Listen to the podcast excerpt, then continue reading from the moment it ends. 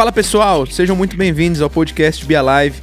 É um prazer ter você por aqui e nós já vamos começar. Mas antes, eu vou te pedir algo muito importante. Se inscreva em nosso canal, em qualquer plataforma de áudio que você esteja nos ouvindo, para que você receba em primeira mão todo o conteúdo que postamos por aqui. Que esse episódio seja relevante para sua vida. Tamo junto. Nós estamos numa série de mensagens Be Alive, nós temos mergulhado em quem somos, nossa conduta, nosso propósito, missão e destino.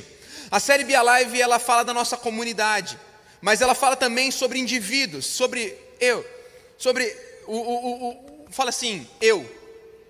Fala mais forte, eu. Fala sobre você. Ela fala sobre o seu eu, ela fala sobre quem você é, sobre o que você nasceu para viver. A série Be Alive ela fala sobre indivíduos grandiosos se preparando para viver em um futuro glorioso e juntos, em uma família, impactar as nações da terra. Esse é o resumo das nossas mensagens. Nós já falamos sobre um povo lá na primeira mensagem, você pode ouvir, está lá no YouTube, Spotify, em qualquer plataforma de áudio, você pode ouvir a primeira mensagem. Falamos sobre unidade, falamos sobre andar juntos, falamos sobre o poder de um povo. Semana passada, o Mateus deu uma verdadeira aula aqui sobre propósitos, não é mesmo? Vocês foram impactados e entenderam o, o, o quanto o Senhor tem é, uma, uma ligação muito forte com o propósito, o Senhor nos impulsiona ao nosso propósito. Mas hoje nós vamos falar sobre destino. Antes, vamos relembrar um pouquinho da nossa conduta? Coloca aí para nós a nossa conduta e você lê comigo uma só vez, bem forte, para a gente não precisar repetir. Vamos lá? Com muita intensidade para cravar no teu coração a conduta live. Nós somos chamados para buscar intimidade, viver em santidade, servir com alegria, exercer generosidade, fluir no sobrenatural, fazer discípulos e ser relevante através da minha vocação. Essa é a nossa conduta. É assim que nós agimos como Juventude Alive. E para isso, nós precisamos entender essa terceira mensagem. Eu quero falar com você sobre um destino. Hoje nós seremos impulsionados a lançar um olhar para o futuro, o futuro da igreja, o discernir os tempos e criar, provocar o futuro.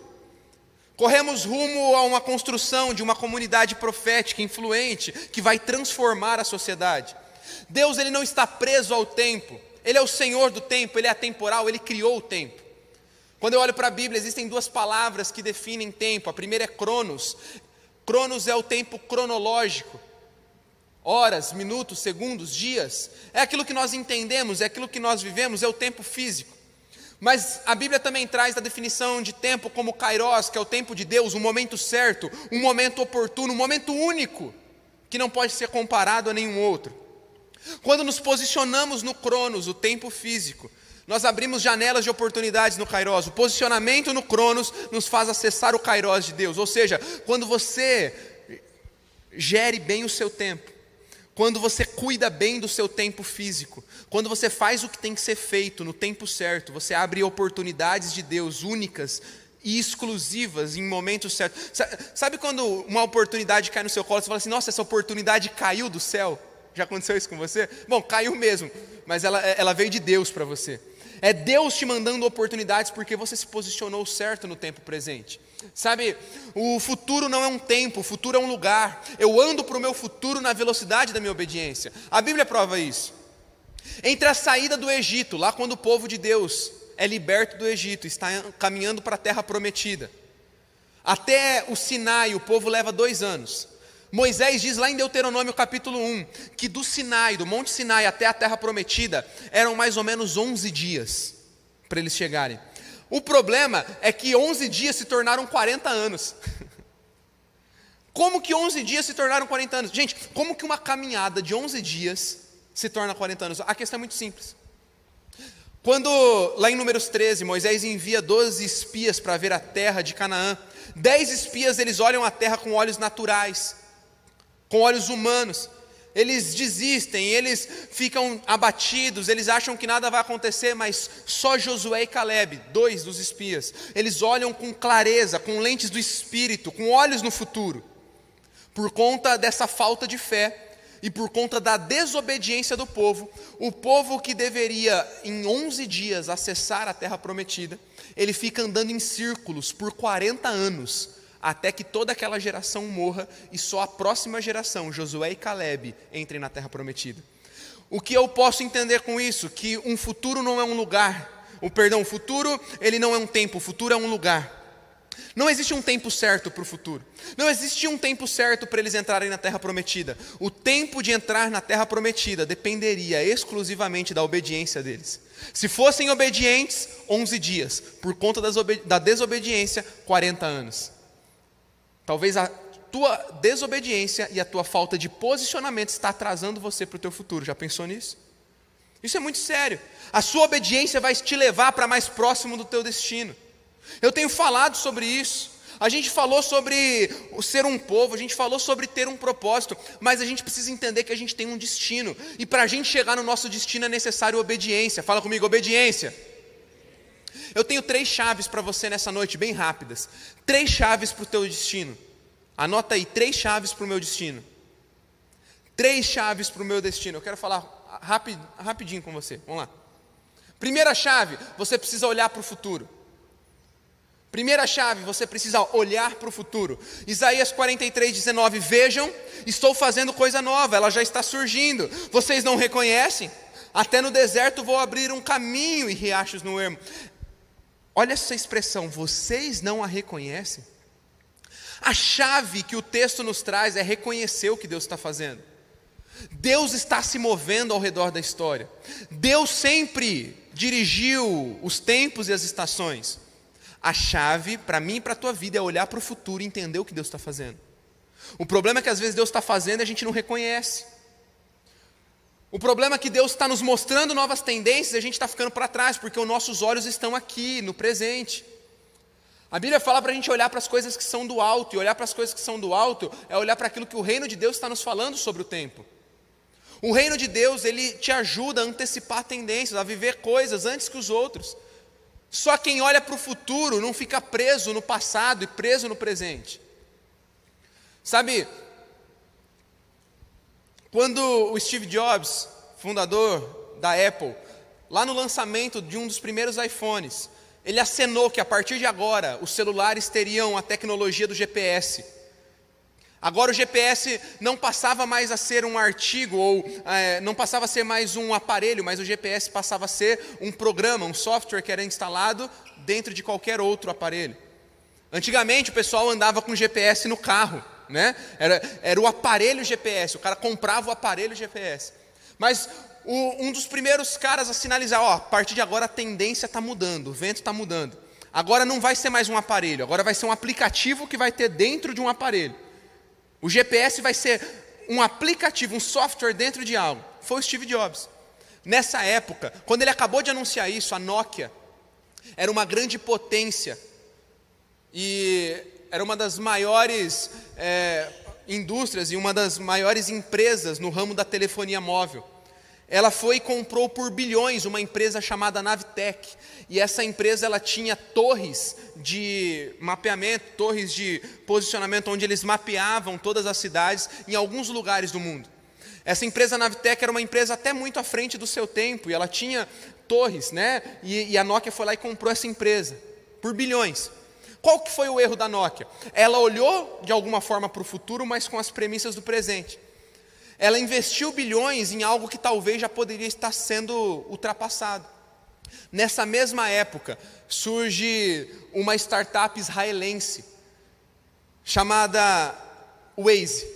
E com certeza você conhece hoje essa startup. Essa startup ela decide não olhar com os olhos no presente, mas os olhos no futuro. Eles não tinham tanto dinheiro como a Nokia tinha, bilhões para comprar a Navitec. Mas eles começam a pensar: já que nós não temos dinheiro, para comprar torres de posicionamento, torres que vão mapear e que vão gerir o nosso GPS por todos os lugares. Mesmo se a gente tivesse muita grana, nem essa nave tech consegue colocar torre em todo lugar do mundo. E se a gente fizer cada um dos nossos usuários como uma torre? Então, os nossos usuários vão colocar onde tem polícia, onde tem radar, onde tem engarrafamento, onde tem problema na pista, e cada um dos nossos usuários vai ser é, disponível para ele uma forma dele atualizar o sistema, onde a gente vai poder, então, através dos nossos usuários, temos torres de acesso para sempre estarmos atualizados nas ruas, no, no, no, na melhor distância, no melhor destino, na melhor rota. E você que hoje usa o Waze, você sabe que é bem assim. Você pode colocar cada informação dentro e através desse olhar para o futuro, eles anteciparam uma tendência. Logo, o Google olhou para essa startup israelense, comprou eles, hoje eles fazem parte do Google. A gente fica nessa briga, né? Google Maps ou Waze é a mesma coisa, do mesmo, do mesmo dono, o dinheiro está indo para o mesmo lugar. Mas um dia alguém olhou para o futuro, um dia alguém olhou para uma tendência que ainda ninguém tinha olhado, e eles anteciparam uma tendência, eles conseguiram se tornar uma maior potência do que os seus contemporâneos, porque eles não olharam para aquilo que já existia, eles olharam para um futuro que haveria de vir, e eles geraram expectativa em torno disso. A Bíblia vai nos ensinar a olhar para o futuro. A Bíblia vai nos ensinar a entender o que Deus está fazendo no curso da história. O problema é que existe uma visão correta do futuro e uma visão equivocada do futuro. Existem pessoas que falam assim, cara, como que eu vou olhar para o futuro? O mundo está indo de mal a pior, Giovanni. Você não está vendo tanto de porcaria que está acontecendo? Não tem mais esperança para a nossa sociedade, não tem mais esperança para o nosso futuro. Talvez você seja daqueles fatalistas que dizem: Nossa, meu filho vai viver na pior época da humanidade. Não, deixa eu te falar, o mundo está em constante evolução. E eu creio no futuro. Billy Graham disse: Eu li o último capítulo da Bíblia e eu vi que tudo acabará bem. Deixa eu te falar, a sua Bíblia, a palavra de Deus fala que o futuro é glorioso e por isso eu posso crer que há esperança para o futuro e eu preciso olhar para o futuro. Você precisa olhar para o futuro com olhos de esperança. Você precisa estar sempre à frente. Você precisa ser um inconformado. Se a sociedade anda de mal a pior, você precisa começar a declarar que os teus filhos viverão em um país muito melhor.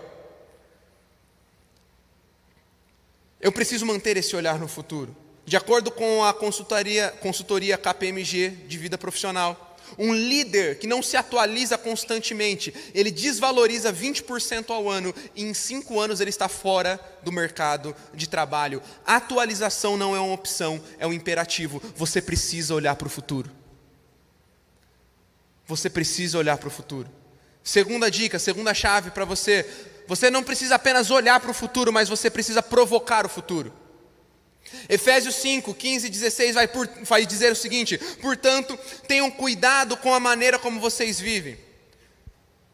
E vivam não como tolos, mas como sábios, aproveitando bem o tempo, porque os dias são maus. Essa expressão aproveitando o tempo, ela no grego original que ela foi escrita é exagorazo. E exagorazo quer dizer remir ou redimir. Remir ou redimir foi exatamente o que Jesus Cristo fez na cruz por nós. Assim como Jesus redimiu a nossa vida na cruz, eu e você somos chamados para redimir, remir o tempo. Eu e você somos chamados para mudar o tempo. Porque se nós não redimirmos o tempo, se nós não transformarmos os tempos, os tempos nos transformarão. É por isso que Romanos fala para a gente não se amoldar ao padrão desse mundo, mas renovar a nossa mente segundo a mente de Cristo. A gente não pode se conformar, ah, o mundo está assim mesmo. Ah, são tempos difíceis. Quando nós declaramos que os tempos já estão difíceis, nós não estamos redimindo eles. Nós somos chamados para transformar tempos difíceis em tempos fáceis. Nós somos chamados para influenciar e não sermos influenciados pelo tempo. Nós somos chamados para provocar o futuro. J.B. Carvalho diz que um profeta não apenas prevê o futuro, ele provoca o futuro.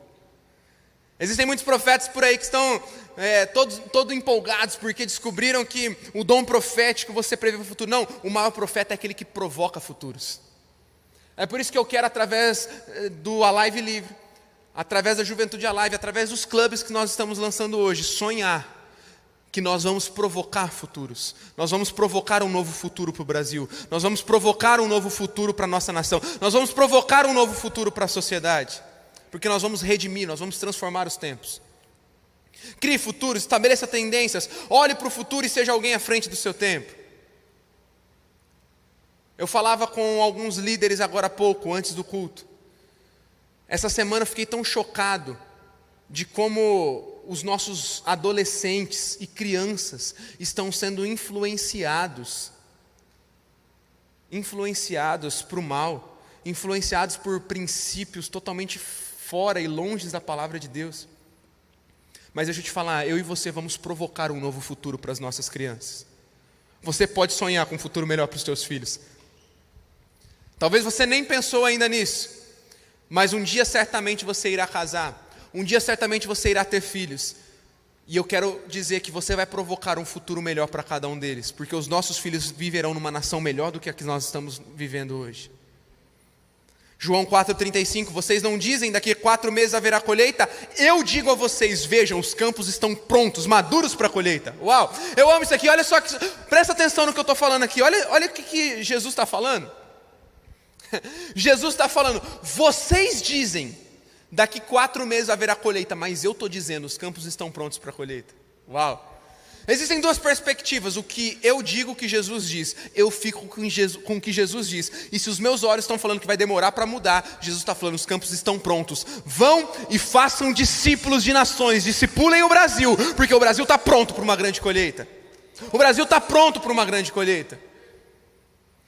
Jesus está nos ensinando a não olhar com os olhos naturais, Talvez existem coisas que você imaginou que demoraria muito, mas Deus está acelerando. Talvez você pense que tenha perdido muito tempo, e eu não sei quanto tempo você perdeu, mas eu sei o quanto Deus quer te acelerar para o teu futuro e o quanto Deus quer nos acelerar como jovens para mudar a realidade dessa nação.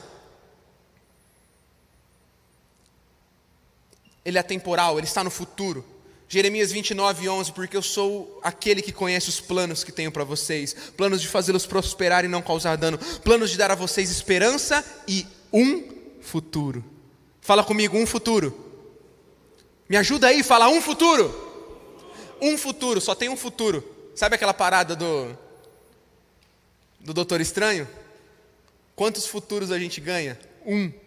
Só existe um futuro e Deus já está lá. Por isso que eu confio que meu futuro está guardado nas mãos dele e eu posso continuar crendo no amanhã. Mas em terceiro e último lugar, terceiro e último lugar, nós não somos chamados apenas a olhar para o futuro, a provocar o futuro, mas também a liderar o futuro. Fala comigo assim: olhar para o futuro. Me ajuda aí, gente, vamos lá. Olhar para o futuro, provocar o futuro, liderar o futuro. Hoje se fala muito de inteligência financeira, emocional, empreendedor, investidor espiritual. Nas redes a gente vê gente ensinando, aprendendo sobre esses temas, no preço que quer, da forma que quer, no tempo que quer, mas isso aqui não é um produto, isso aqui é uma oportunidade para a gente discipular nações, porque a gente vai falar desses temas. Deus nos chama para liderar os tempos e não sermos apenas espectadores. Transformar os tempos é assumir uma posição de protagonista. Juventude Alive, você é protagonista da história. Alguns entenderam, Juventude Alive, você é protagonista da história. Na linha do tempo, na história, a igreja protagonizou os maiores eventos e avanços da sociedade, criando universidades, hospitais, escolas, lutando contra regimes totalitários, escravidão, preconceito, pobreza, fome. A igreja fez tudo isso. Eu vou falar algumas coisas para você que talvez você não faça ideia, mas sabia que o Calvino, foi aquele que criou a primeira escola pública do mundo. Sabe qual era a motivação de Calvino? Fazer as pessoas aprenderem a ler a Bíblia. Se hoje temos escolas públicas, foi por conta de Calvino. Sabe quais são as 12 melhores universidades do mundo? Eu vou citar elas para vocês aqui. As 12 melhores universidades do mundo com mais prêmios Nobel: Harvard, MIT, Cambridge, Caltech, Oxford, Stanford, Princeton, Chicago, Yale, Columbia, Berkeley, Imperial College. Sabe o que, que tem em comum em todas? Sabe o que, que tem em comum em todas? Todas, fala comigo, todas. Todas foram fundadas com princípios cristãos, valores e bases dentro da igreja. Todas. Você sabia que a lei que aboliu a escravatura no Brasil foi redigida, foi escrita, foi idealizada por um protestante presbiteriano? A lei áurea, que é tão conhecida, ela foi apresentada formalmente ao Senado Imperial por um cristão presbiteriano chamado Rodrigo Augusto da Silva, em 11 de maio de 88. Ela foi debatida nas sessões da Câmara, no Senado, e depois ela foi convertida em lei alguns dias depois, e aí sim com a assinatura da princesa Isabel. Um cristão presbiteriano. Martin Luther King colocou a igreja em posição de protagonista lutando contra o preconceito racial nos Estados Unidos. A igreja sempre fez os melhores e maiores trabalhos nas penitenciárias, em assistência às famílias e também na reinclusão na sociedade né, no pós-pena. A sua igreja, a Igreja Amor e Cuidado, tem um projeto social que atende a centenas de famílias diariamente e é reconhecido em âmbito nacional, contando até com um prêmio da Unicef. Você sabia disso? Mas quem faz projeto social é a galerinha da lacração, não é a sua igreja. Deixa eu falar, a igreja sempre liderou os tempos, a igreja sempre protagonizou, protagonizou a história e não vai parar, a gente vai continuar. Daniel 2:21 diz que Deus muda o tempo e as estações, remove reis e estabelece reis. Ele dá sabedoria aos sábios e entendimento aos inteligentes. Revela o profundo escondido e conhece o que está em trevas, e com ele mora a luz. Eu e você vamos protagonizar a história, porque nós somos igreja, a igreja é vitoriosa e a igreja termina vencendo. Eu li o final da Bíblia, o final da Bíblia diz que a igreja vence, a igreja é triunfante, a igreja é vitoriosa e nós vamos liderar os tempos. Eu quero terminar falando com você sobre o efeito Bilbao. Já ouviu falar sobre o efeito Bilbao? Alguém aqui já ouviu falar sobre esse efeito? Não? Existe um museu em Nova York chamado Guggenheim. Esse museu ele foi fundado por uma família de judeus. E ele é um dos maiores museus do mundo. Na década de 90, esse museu decidiu expandir a sua influência e levar uma sede, e levar, é, perdão, uma sede não, a sua sede, a sua sede em Nova York, ele, ele decidiu levar né, uma extensão do seu museu, uma filial do seu museu para a Europa. Quando esse museu decidiu ir para a Europa, muitas cidades reconhecidas pela arte, reconhecidas pelo turismo, como Paris e tantas outras, se candidataram a receber esse museu. Mas o fundador desse museu, um judeu, ele decidiu escolher uma cidade que não estava nas mais destacadas da Europa. Ele escolheu Bilbao, na Espanha. À época, essa cidade vivia uma crise na indústria metalúrgica, crises profundas na sua economia, mas a ida desse museu para lá gerou novas possibilidades na economia, novas oportunidades, mais criatividade na cidade e mais é, vontade nos seus moradores de buscarem a, a inovação, a criatividade, a inventividade. Hoje, Bilbao é um dos principais destinos dos turistas na Espanha, por conta de uma iniciativa que mudou a atmosfera da cidade. Deixa eu te falar. Alguns chamam de efeito Bilbao, mas isso aqui já era bíblico. Eu e você podemos, mudar ambientes com uma só iniciativa. Deus está levantando na Juventude Alive, Deus está levantando na Live Livre, pessoas que vão fazer uma só iniciativa que vão mudar todo o curso da história. Vocês vão desenvolver pesquisas, vocês vão desenvolver projetos, vocês vão ser os melhores vendedores, os melhores é, patrões empregados, colaboradores e chefes. Vocês vão desenvolver novos métodos novas formas de fazer o que sempre fizeram. Porque uma iniciativa pode mudar o curso da história de uma cidade. Se um museu chegou em Bilbao e transformou uma cidade decadente em uma cidade influente, o que, que não pode acontecer com Araçatuba e região através do Live Livre? Um museu mudou Bilbao. Eu não estou com um museu. Eu estou com centenas de jovens aqui cheios do Espírito Santo, apaixonados por Jesus, que podem mudar a atmosfera dessa cidade. Eu estou com centenas de empresários, empreendedores, médicos, dentistas, psicólogos, educadores, pedagogos, juristas, advogados, futuros promotores, futuros juízes, produtores, artistas designers, videomakers. Você vai mudar a história. Você vai mudar a atmosfera dessa cidade. Nós seremos o efeito Bilbao de Aracatuba. Estou aqui na frente de pessoas que serão os próximos pastores, líderes dessa casa. Eu sei que muitos de vocês também têm chamado para a esfera da igreja, muitos de vocês vão ser levantados também nessa casa para serem enviados para abrir igrejas ao redor dessa, dessa nação.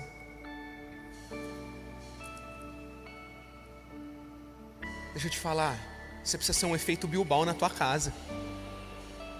Se a tua casa está em caos, você precisa ser o museu que se mudou para aquela casa e vai trazer novas tendências. Que tendência que é essa? A tendência do mercado? Não, é a tendência de paz na casa. Se a casa vive em guerra, você traz uma nova tendência, uma no, um, novo, um novo modo de pensar. É paz na tua casa. Você é um agente que muda ambientes. Você é alguém que chega e traz os céus à terra. Você é alguém que chega e leva o reino de Deus para a sociedade. Você é um cara que chega e leva o reino de Deus para tua casa, o reino de Deus para tua faculdade. Deixa eu te falar, final do ano está chegando, o EAD está se finalizando. 22, ó, vamos voltar para a pegada, né? Fevereiro de 22 você já vai estar tá dentro de uma sala de aula lá na tua universidade. E aí? Você é o efeito Bilbao da tua sala? Você é o camarada que chega na tua sala e muda o ambiente. Você é o camarada que chega lá e começa a levar transformação, cura. Você, você é o efeito Bilbao. Deus está te chamando. Deus está te impulsionando a, diga comigo, olhar para o futuro. Mais forte, olhar para o futuro. Provocar o futuro. E agora bem forte, liderar o futuro. Obrigado por ouvir esse episódio até aqui. Se você foi abençoado, eu quero te incentivar a compartilhar esse conteúdo com o maior número de pessoas que você puder. Se inscreva em nosso canal e também nos siga em outras redes sociais, arroba Juventude Alive. Até a próxima!